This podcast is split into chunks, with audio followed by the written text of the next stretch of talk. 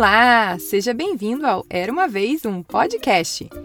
E hoje eu vou contar para você uma história de um menininho que se imaginou sendo um Lego. O título é E se eu fosse um Lego? Ela foi escrita por mim, Carol Camanho, e foi baseada numa história real.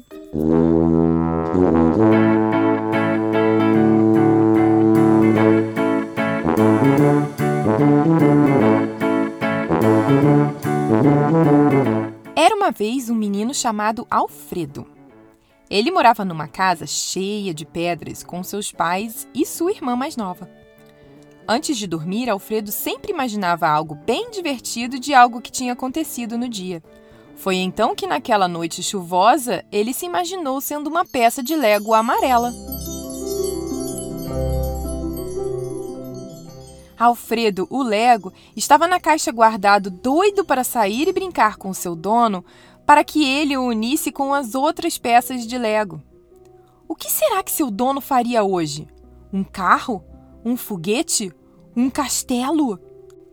Seu dono era muito criativo, mas um pouco bagunceiro e relaxado. A mamãe dele vivia dizendo: Filho, muito cuidado com essas peças de Lego, pois sua irmã pode colocar na boca, engolir e fazer um dodói muito grande. Ela é só um bebezinho, tá bom? Sim, mamãe. Respondeu seu dono.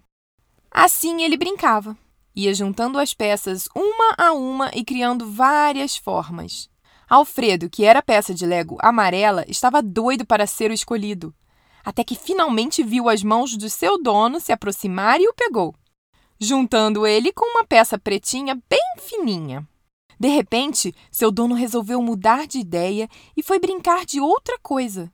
E Alfredo ficou ali, parado, junto com a outra peça, esperando ansioso para voltar a brincar.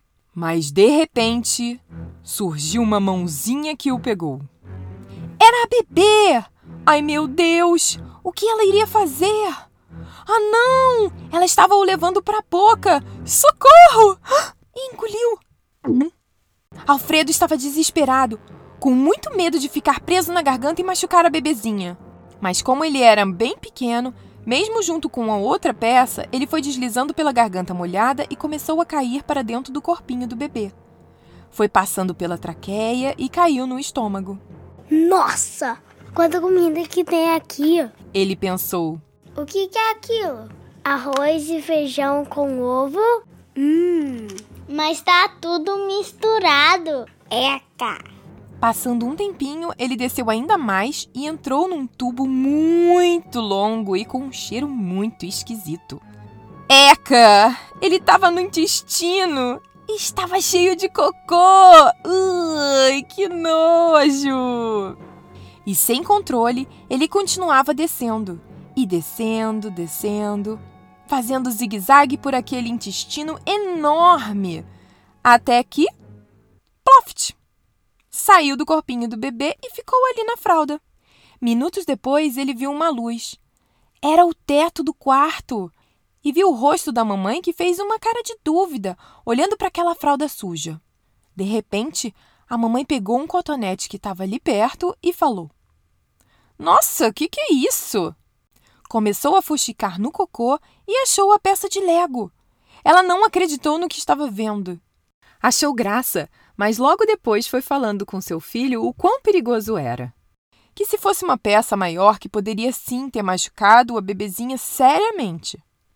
Finalmente, mesmo imaginando essa aventura super maluca de ser um Lego, Alfredo dormiu com um sorriso no rosto e muito provavelmente começou a sonhar.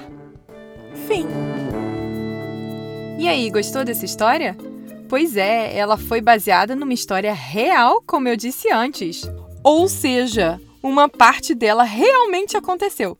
Eu encontrei duas peças de Lego no meio do cocô da minha filha.